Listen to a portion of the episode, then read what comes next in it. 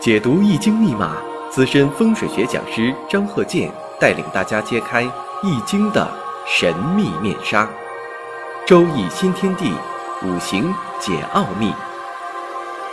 请听周易五行。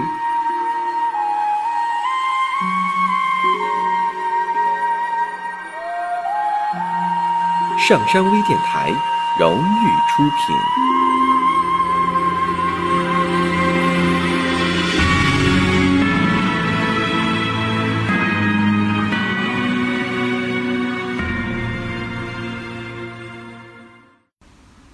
大家好，我是张鹤剑。周易五行，我们先回答一下听友朋友啊提出一些问题。你像有的看这个五行，说你这个五行组成啊是六甲六丁啊等等一些术语，在这里呢，我想说一下这个六甲六丁啊，当时呢是道教当中啊把它神秘化了。比如说这个六甲：甲子、甲戌、甲申、甲午、甲辰、甲寅。那么呢？六丁呢？你像丁卯、丁巳、丁未、丁酉、丁亥、丁丑，这个呢，并没有什么特殊之处。任何一个五行排出来之后，都有可能包含着所谓的六甲六丁。但是你要说全是六甲，全是六丁，它本身它不符合五行排列的规律，它不符合这个原则。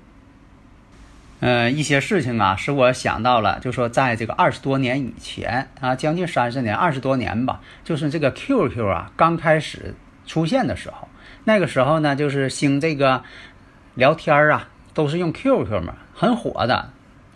那个时候呢，就是啊，对这个五行学，有的时候聊天的时候啊，就在 QQ 上啊，跟这个其他人一些啊进行交流啊。这个 QQ 呢，当然了，有的时候你不知道对方是谁。啊，就算他写个名，他可能写的也是假名。那个时候是虚拟化嘛，虚拟世界嘛。但是也经常呢，毕竟虚拟，对方还是有真人存在的。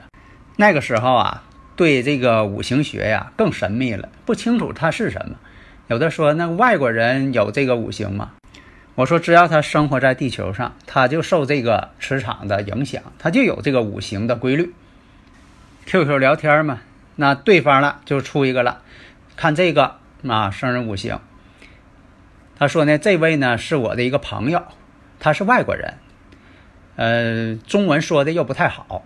说的你先跟我说，说完之后呢，呃，然后我再告诉我这个外国朋友。那个时候呢又没有语音啊，都是打字啊。但是经过打字预测，就说他以前怎么回事儿现在怎么回事儿婚姻怎么回事儿事业上他怎么回事儿他是学什么等等。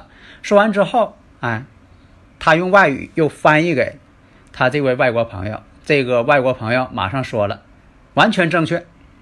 所以这件事啊，当时就增加了我巨大的信心。那个时候，这说这话，当时都有二十多年了，哎，所以说呢，你预测呢，信心很重要。所以我一开始我说，你先给自己看，然后呢，再给自己家里人看。然后呢，扩大到这个亲戚朋友，然后再给陌生人。你不能上来就给陌生人看。如果说的对方你给他说正确了，他也说你不对，这给你信心打击很大的。以前我也讲过，也是二十多年以前的事情了，将近三十年了。那个时候呢，咱们是刚刚兴起啊，对这个五行学的研究。但是你像说港台那个时候呢，它没间断，它一直在发展。但是我觉得吧，他们有些这个预测方式呢，太古板。当时呢，也是有这么一个五行，你看这个戊辰、壬戌、庚寅、丙戌。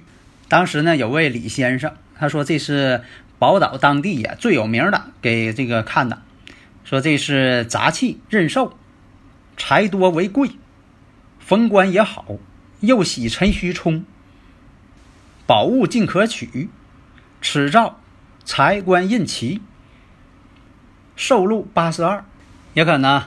呃，宝岛一些同行啊，说话就这么文绉绉的，这是个真实的例子。这个例子呢，后来写进我的这个小说了，《奇门风水探宝记》啊，那是以前我发表一些小说里边呢，其实都是百分之七十都是确实有这个真事儿的，真实案例的。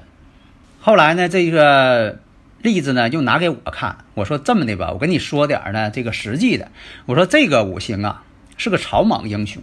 因为这个例子啊是解放前的事情了，这个人已经呃不在人世了，所以呢，这一看呢就是一个草莽英雄的这么一个体现。当时呢，我说这个出身家境、家庭环境挺好，但是呢，他性情不安分，总想干点什么大事业。家庭呢，其实对他有很大的啊期望，但是这个人呢，叛逆性格。最后呢，我说他是从军了，而且呢，确实呢，他在这方面呢得到了这个名誉跟地位。一生当中呢，波折也很多，磨难也很大，我都点出来是哪年哪年。但这个人呢，婚姻不好，子女呢倒是挺有出息，但是呢，他下边这个弟弟，他要有弟弟的话，反而呢不如他。到后来呢，他变成家里边的老孩子了。六岁的时候得过大病，当年呢长辈呢也不是太顺，长辈呢是都认为呢这孩子没什么大出息，不能够光宗耀祖。但是呢，他在一九四零年的时候受过伤。十七岁定亲，但是在十八岁的时候有长辈过世的。在这个一九五二年的时候，因为这个性格的关系比较激进，在事业上呢遭到了很大的波折和不测。三十七岁到五十七岁这段时间，他是最显要的时候，得到了很好的一个地位。五八年到八八年这段时间。是他事业的低潮。二十六岁，其实他是在二十六岁的时候结婚。这样呢，我上述这些批复，当事人呢，这个李先生呢，当时就反馈，他说这个五行啊是他的叔叔，确实是个军人，参加过抗日战争，所经历的过往事件都是比较正确的，就是我说那几个时间节点。所以呢，在是这个批复过程当中，你必须得是。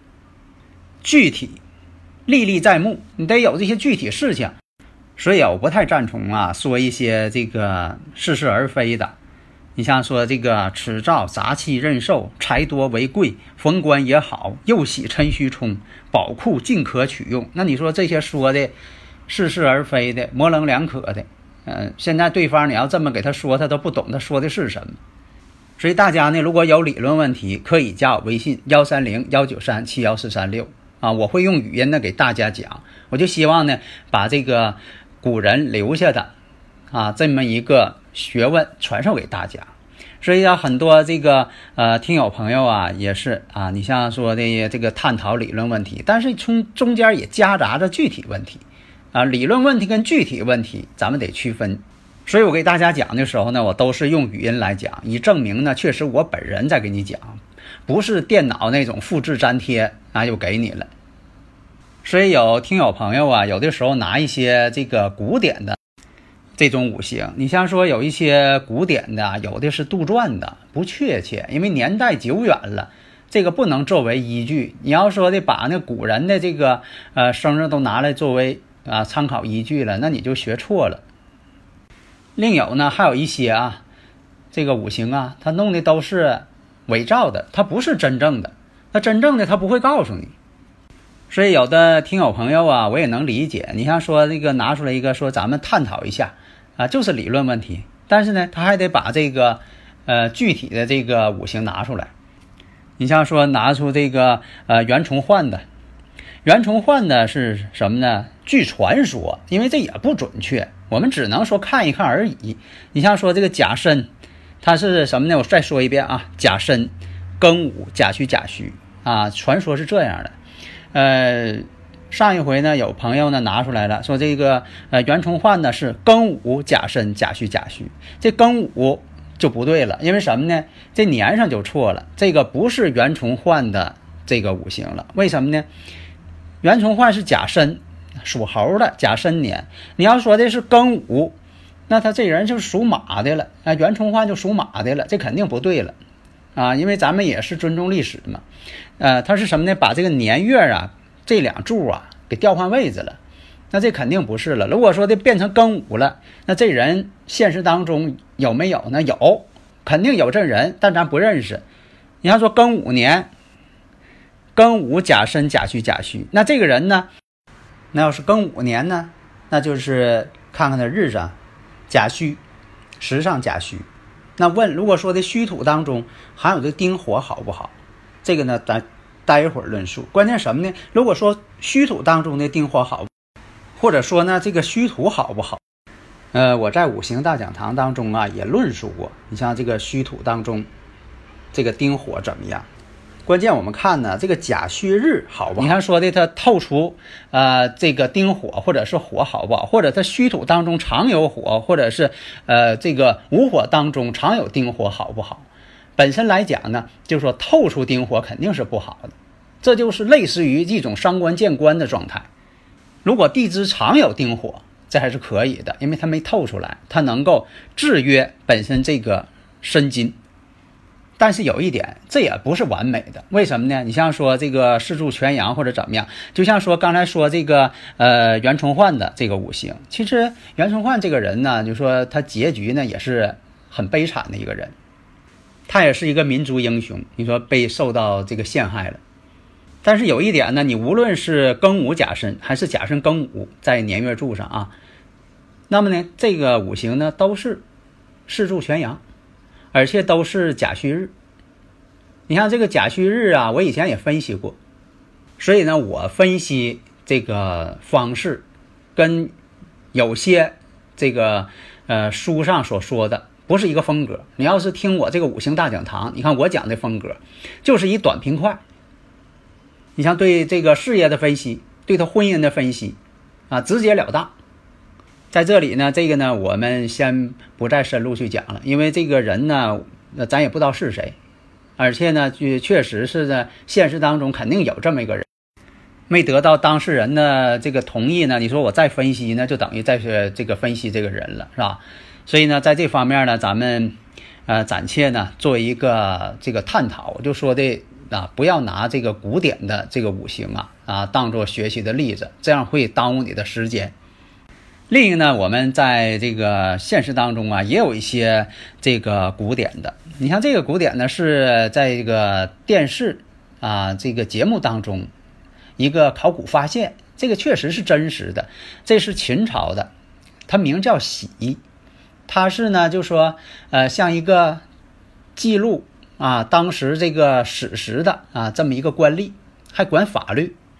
出土文物呢，就是出现了这些竹简、秦简。当时是这个啊，秦朝时候这个写亲自写的，这个可信度啊极高，他弥补了就是司马迁《史记》的空白，因为其中有一部分呢是他对自己的这么一个呃一生当中的啊一个记述。他当时呢是在公元前二百六十二年，也就是秦昭王四十五年，他出生于秦昭王四十五年十二月。甲午日鸡鸣时，这个呢是古人两千多年呢，他亲自啊写在自己竹简上的。那么呢，查一下这个古代万年历，那他这个秦昭王四十五年十二月就是腊月甲午日鸡鸣时，那就是己亥、乙亥、甲午、乙丑。那么呢，他当时记录呢，他有几次从军的经历。